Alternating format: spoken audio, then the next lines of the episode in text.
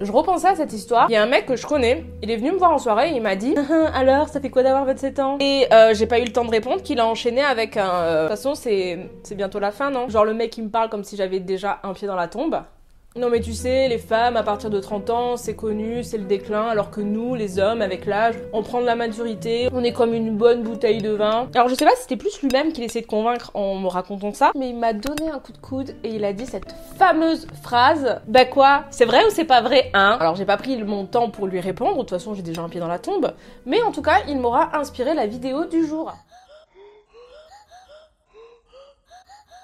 Hey, c'est Léa, bienvenue sur le podcast Si on te demande, tu diras que tu ne sais pas. Le podcast où on se questionne, où on débat, où on va au-delà du bien-pensant. Aujourd'hui, on va parler du glow down et du euh, mythe autour du glow up et surtout du fait que euh, prendre de l'âge pour moi a été quelque chose de bénéfique pour plein de raisons et notamment euh, des raisons amoureuses. Si le sujet t'intéresse mais que tu préfères le format vidéo, eh bien il est disponible sur ma chaîne YouTube. Sur ce, bonne écoute. À l'inverse de tout ce qu'on a pu me dire et me bassiner quand j'étais enfant, j'adore être invisible aux yeux des hommes. Aujourd'hui, on va comprendre, analyser, essayer de décortiquer ce que veut dire vieillir pour une femme. Ceci est une vidéo de vulgarisation, entremêlant travaux sur le sujet et exemples de la vie courante. Et les thèmes abordés seront donc le privilège de la beauté, le travail du corps, l'agisme et les normes de beauté. Je n'ai jamais vu aucun homme mentir sur son âge, mais pourtant toute ma vie, j'ai vu des femmes esquiver cette question. C'est genre impoli de demander à une femme son âge. Tout simplement parce que dans notre société, être un homme âgé, c'est cool pour plusieurs choses. Mais ce qui nous intéresse aujourd'hui, c'est la sagesse et l'expérience. Un homme expérimenté, c'est un CV bien vendeur parce que ça donne cette image du patriarche. Logiquement, un homme mature, c'est quelqu'un qui a de l'expérience de vie. Et nous, ce qu'on veut depuis le plus jeune âge, c'est cet homme mature qui viendra nous sauver, nous réconforter et nous délivrer de cette vie compliquée. Puisque ce qui paraît, nous sommes des petits êtres fragiles. Si l'expérience est un atout chez les hommes, ce n'est pas forcément le cas chez les femmes. Évidemment, il y a une forme de sagesse qui peut être considérée comme un atout, mais globalement, l'expérience est valorisée que dans le cadre de la maternité. Dans d'autres domaines, elle peut très rapidement devenir effrayante. Une femme mature, c'est une femme qui connaît la vie. Alors oui, évidemment, il y a des hommes qui aiment les femmes matures, mais la plupart du temps, c'est plus dans le cadre de l'expérience que dans l'engagement. Les jeunes filles sont globalement vues dans notre société comme des personnes moins exigeantes et plus naïves. Personnellement, quand j'avais 15 ans, ça m'arrivait de relationner avec des hommes de 20 ans, 23 ans. Évidemment, j'étais beaucoup moins exigeante. En vrai, c'est des hommes que je n'aurais jamais, jamais, jamais calculé si j'avais eu leur âge. Enfin, je veux dire qu'un homme de 23 ans qui sort avec une enfant de 15 ans, Évidemment que je ne l'aurais pas calculé, mais quand j'étais plus jeune, je trouvais ça vraiment trop cool et hyper valorisant qu'un homme de 20 ans s'intéresse à moi. Et il y a un rapport de force qui est hyper présent entre un homme de 20 ans et une fille de 15 ans, que ça soit cognitivement parlant qu'en termes de genre. Je vais pas rentrer dans les détails de la manipulation des ados par des mecs plus âgés, mais si le sujet vous tente, pourquoi pas vous faire une grosse vidéo parce qu'il y a beaucoup de choses à dire. Et du coup, j'en profite pour vous demander est-ce que vous êtes globalement attiré par les personnes plus jeunes ou plus âgées que vous? Évidemment, ce débat sur l'âge des femmes n'est pas nouveau puisque Suzanne Sontag en 1977 publie The Double Standard of Aging. Dans son livre, elle examine les différents traitements de l'homme et de la femme qui prend de l'âge dans la société. Et elle argumente en faveur d'un double standard d'âge qui valorise donc les hommes plus âgés pour leur expérience et leur sagesse, tandis qu'elle stigmatise les femmes plus âgées pour leur apparence physique. La question qu'on devrait vraiment se poser de, de façon le plus honnête possible,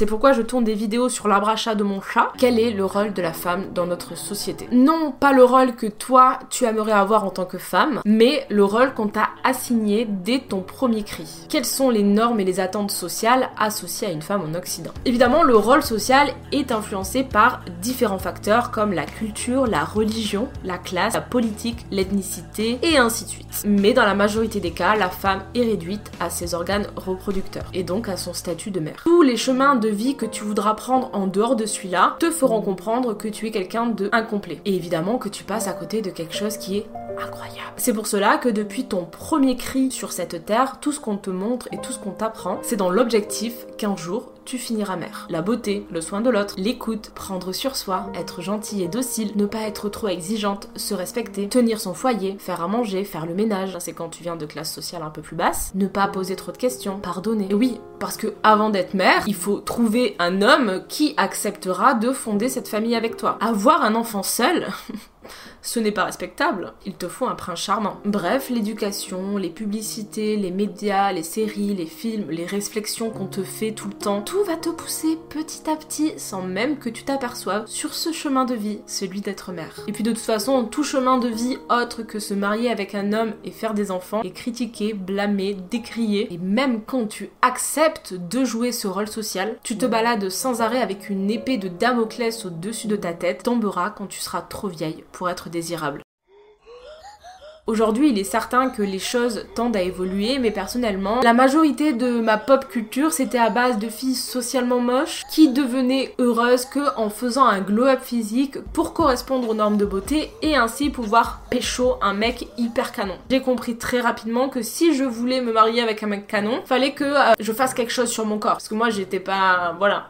Du coup, j'ai intégré très rapidement être belle égale être heureuse puisque tu as potentiellement plus de chances de sortir avec un beau gosse. Hmm, je vous entends d'ici là. Oui, euh, les meufs, elles sont difficiles, c'est plus facile de pécho quand t'es une femme, nous les mecs c'est compliqué. On est éduqués à une seule et unique quête dans notre vie. Évidemment qu'on est exigeante. Pour vous, ken une meuf, c'est la majorité du temps une quête secondaire. Nous, c'est le but de toute notre vie. Après, je dis pas que votre quête est meilleure, je dis que c'est chacun sa quête et moi je défends, euh, je défends ma patrie, tu vois. Mais il y a des recherches ultra intéressantes sur le sujet et donc euh, la quête de l'amour en fonction du genre et sur les différentes formes de socialisation et d'éducation en fonction de ton genre et qui influe tellement, tellement, tellement euh, ta vision de l'amour. Donc si tu n'es pas abonné à ma chaîne YouTube, je t'invite à faire pause et t'abonner maintenant. Et je vous déniche ces recherches et je vous fais une vidéo si on arrive aux 440 000 abonnés. Ou aux 100K sur Instagram. Oui, je déclare qu'il est temps enfin que je fasse mon auto-pub. Que j'arrête d'avoir ce syndrome de l'imposteur et que je sois fière de ce que je fais. Je suis fière de mon travail, j'y mets beaucoup de temps et de passion. Du coup, je vous invite fortement à vous abonner à tout ce que je fais et à partager mon contenu. Quoi qu'il, ma quête d'adolescente se résumait du coup à euh, trouver ce, ce mari et accomplir cette quête. Je rêvais donc de me marier à 26 ans et d'avoir des enfants premier degré. C'était mon plus grand rêve et évidemment c'était écrit dans mon journal intime. Donc j'allais en cours et un petit peu partout dans l'espoir de tomber comme dans les films sur ce beau gosse qui allait faire chavirer mon cœur.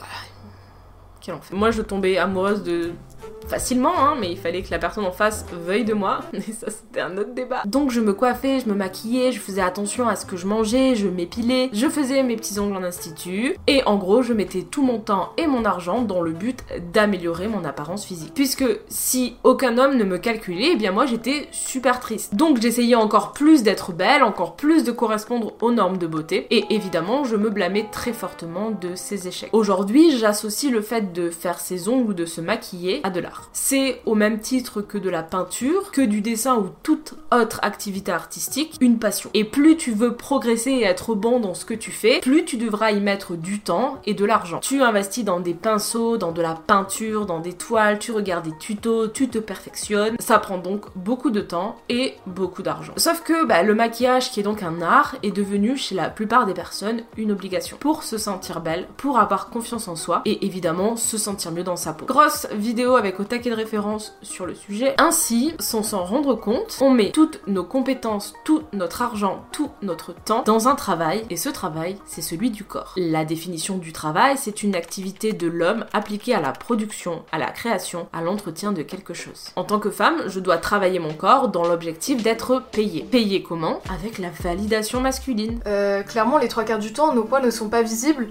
mais euh, beaucoup de femmes vont intérioriser la validation sociale par rapport au poil, si fait que cette validation sociale est imprimée dans leur propre regard. Pour ceux qui ne seraient pas, daddy issue, c'est genre euh, quand ton père il s'est pas euh, bien occupé de toi, enfin genre euh, il t'a pas donné l'amour qu'il fallait ou il était pas là, il était absent. Du coup, en moi, ça m'a fait comprendre qu'en fait j'avais de la valeur qu'à travers les yeux des hommes. Enfin bref, les daddy issues, c'est pas juste kiffer les hommes plus vieux, c'est juste penser que on a de la valeur qu'à travers le regard des hommes. Validation masculine égale être une femme désirable égale être heureuse égale trouver un mari égale réussir sa vie égale j'ai réussi la quête de ma vie. Je vous mets ici et je vous invite encore fortement à aller regarder les vidéos que je vous mets en annotation. Celle-ci euh, traite du couple hétérosexuel à travers la question suivante sommes-nous des prostituées? Mettez tous vos a priori de côté et allez la voir. Globalement, bah, notre corps nous appartient pas. Michel Foucault décrit le corps comme un espace social. Les corps sont des produits sociaux construits par des normes, valeurs et pratiques culturelles. Le travail du corps, c'est le fait de travailler son corps pour qu'il corresponde à des standards de beauté irréalisables. The Beauty Industry se focalise sur l'industrie de la beauté et donc du travail du corps. D'après Paola Black, pèse sur les femmes des attentes sociales au niveau physique. Et elle montre comment ces normes sont véhiculées dans les médias et dans la publicité et sont renforcées par ce qu'on appelle donc le travail de la beauté. Encore une fois, je vous invite fortement à faire un tour sur la vidéo Se maquille-t-on pour soi? On retrouve dans cette vidéo toutes les normes de beauté qui s'appliquent aux femmes et les efforts conscients ou inconscients qu'on fait au quotidien pour correspondre à ces standards. Pour encore creuser plus profondément le sujet, il y a aussi Beauty Secret de Wendy Shapkiss ou tout simplement Beauté fatale de Mona Chollet qui est très facilement accessible et qui est hyper intéressant.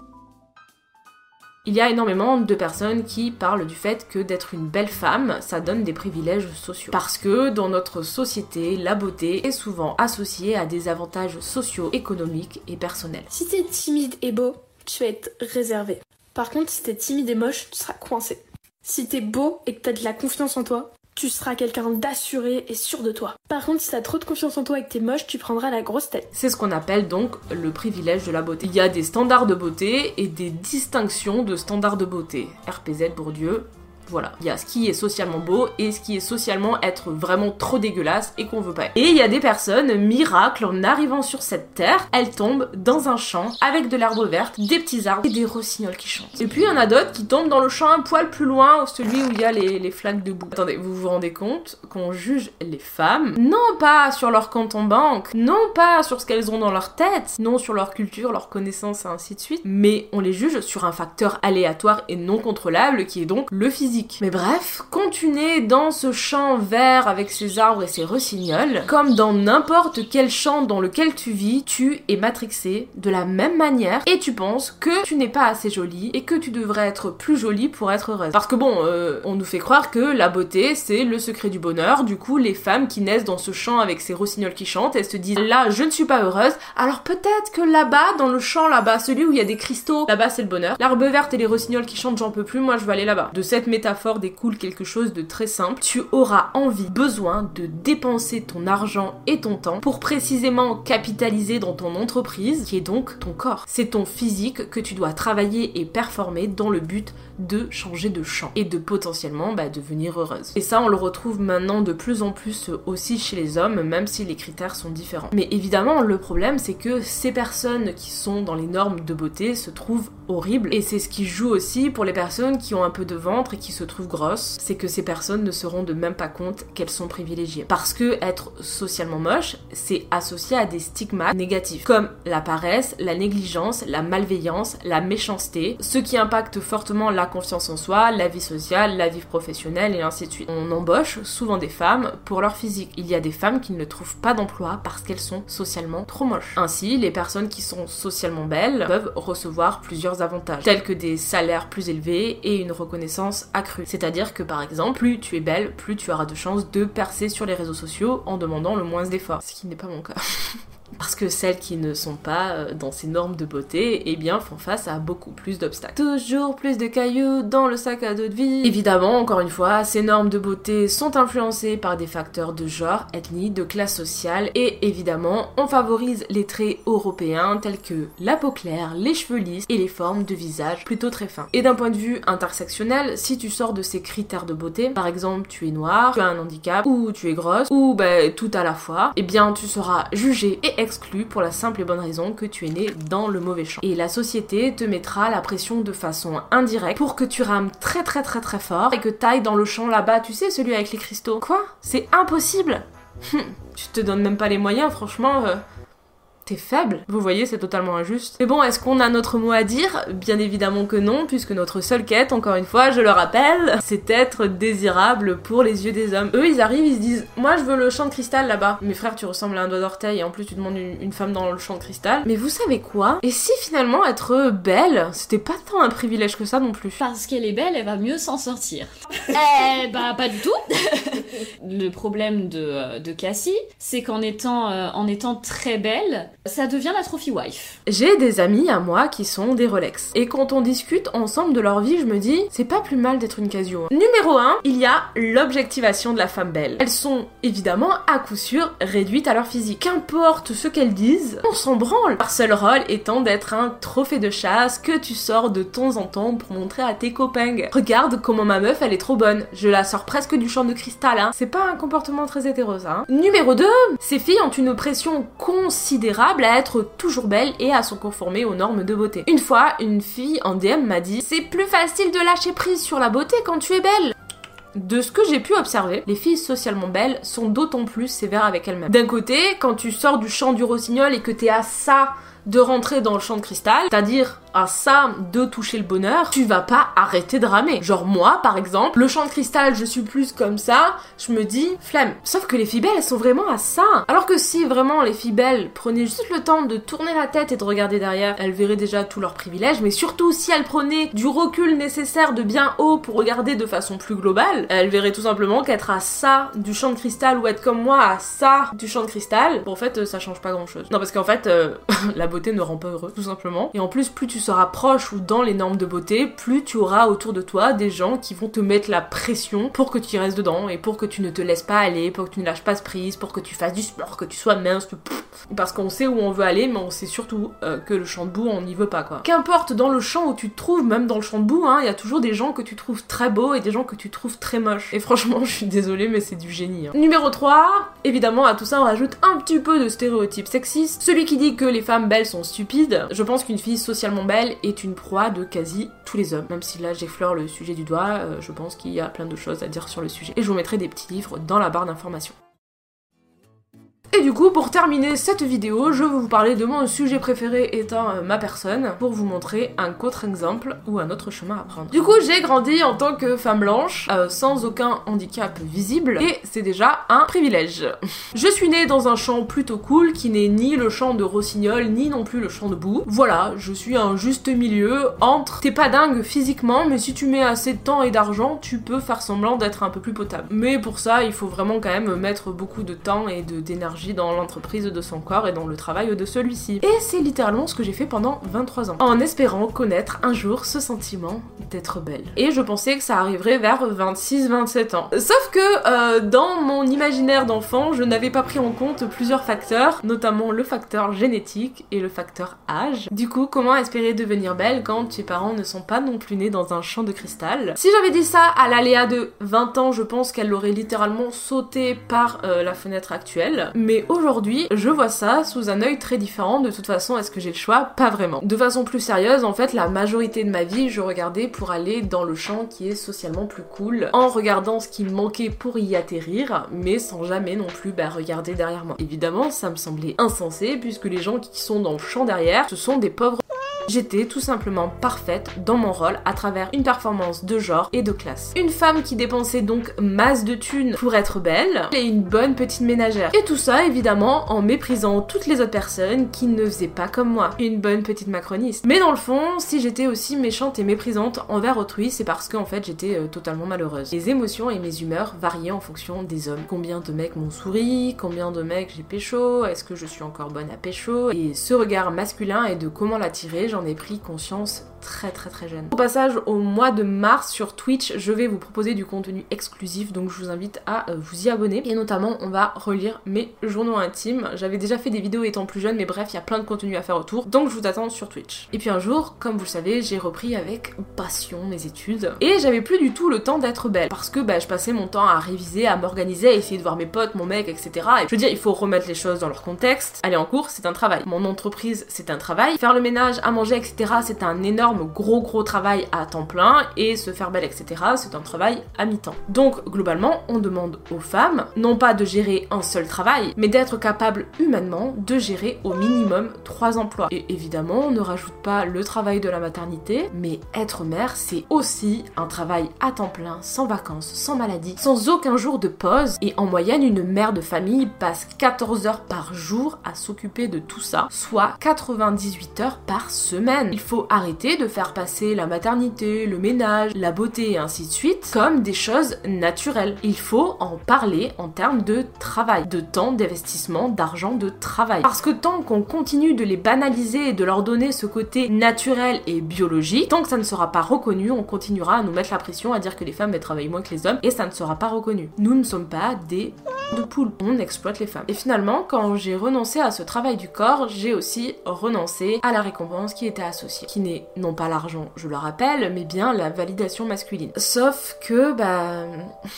Bah rien du tout en fait. Ne plus être validé par les hommes et même être invalidé par les hommes ne me fait absolument rien. C'est là où je me dis attends meuf, t'as passé 23 ans de ta vie à gravir cette montagne, toujours plus dure, toujours plus haute, toujours plus fort. Alors qu'en fait t'avais juste à la descendre et il se passe rien. Ça fait qu'aujourd'hui je n'ai plus honte de garder mes poils. Et au passage aujourd'hui on a une véritable symbiose. J'ai pas honte non plus de sortir en jogging ou en pyjama avec les cheveux gras, pas maquillée. Évidemment je sais que je vais voir des gens qui vont me regarder avec des gros yeux, qui vont être outrés, qui vont faire des réflexions. Comme dirait ma prof, c'est ce qu'on appelle des prénotions. C'est un étonnement non pas généré parce que la personne voit, c'est-à-dire par moi, mais par rapport à son propre jugement. Et cette réaction, on dit davantage socialement sur elle que sur moi. Et quand j'ai compris ça, mon rapport à mon corps, à mon poids, à mon âge, à mon physique a totalement changé. Et donc des fois, oui, je me maquille pour correspondre à ce qu'on attend de moi et rentrer dans le moule. Soit parce que j'ai envie, soit parce que je n'ai pas le choix. Et oui, ça arrive. Mais la majorité du temps, je donne mon énergie à des choses qui me passionnent réellement. Et par exemple, sur YouTube, je me sens forcée à paraître. C'est une très grande réflexion de ma part, mais je sais que là vous allez me dire mais non t'inquiète, nous on s'en fout, etc. Et je sais que c'est vrai, mais c'est bien plus complexe que ça et ce n'est pas ma réalité en tant qu'influenceuse. Et au final, je me suis rendu compte que ne pas être calculée par des hommes, en fait c'était un pur bonheur. À la salle, personne ne m'emmerde, quand je vais au bar, aucun homme ne me calcule. Et par exemple, l'autre jour j'étais dans le métro et il y avait un homme assis pas loin de moi qui me regardait de façon fixe et je me suis retournée, je l'ai regardé comme ça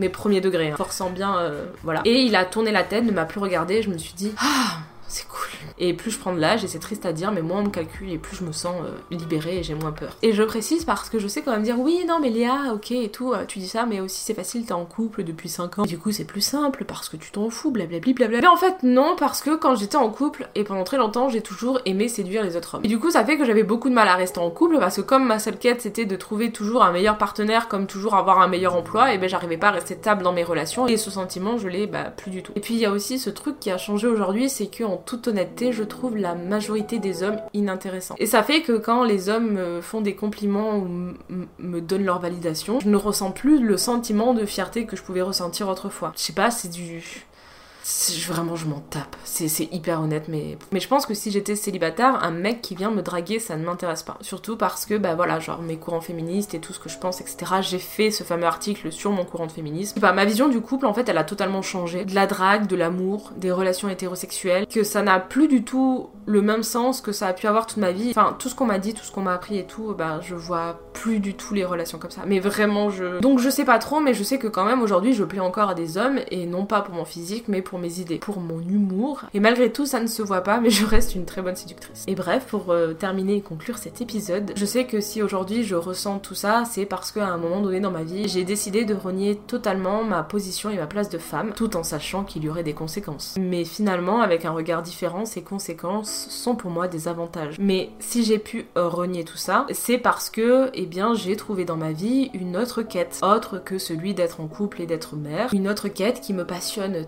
tellement que j'ai pu abandonner cette montagne. Et dans ma quête actuelle, dans ma quête de vie, euh, la validation masculine, elle, ça ne m'est absolument pas utile. Et il y a aussi des personnes qui sont très épanouies en suivant cette quête principale qui est donc d'être mère et de faire des enfants. Posez-vous la question, juste prenez deux minutes et posez-vous ces questions. Vraiment, du fond du cœur, qu'est-ce que vous voulez réellement? Est-ce que vous le faites pour vous, pour les autres, etc. Même si je le rappelle encore une fois, eh bien, euh, en fonction de ton environnement social et éducatif, eh bien, il y a des montagnes qui te seront beaucoup plus accessibles que d'autres. Et moi, je suis un petit peu un coup de chance en vrai. Quoi qu'il en soit, je dis pas que je n'aurai pas d'enfant, mais je dis juste qu'aujourd'hui, la validation masculine, je m'en tamponne fortement le fion.